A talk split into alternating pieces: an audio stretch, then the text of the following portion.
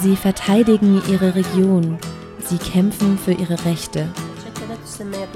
Die Frauen, die unter dem IS gefoltert und vergewaltigt wurden, traten dann mit der Waffe in der Hand ihren Folterern und Vergewaltigern entgegen. Sie bauen dabei ein neues Gesellschaftskonzept auf. Das Leben ist etwas, das man aufbaut. Etwas Schönes, etwas Kreatives, man erschafft etwas. Das habe ich hier gelernt. Sie sind fest entschlossen.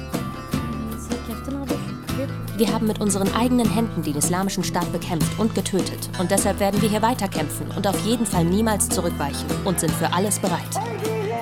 Ich bin Linda Peikert und nehme dich mit auf eine Reise nach Nordsyrien. Ihr Wille als Waffe. Zehn Jahre Frauenrevolution Rojava. Ein Podcast des ND.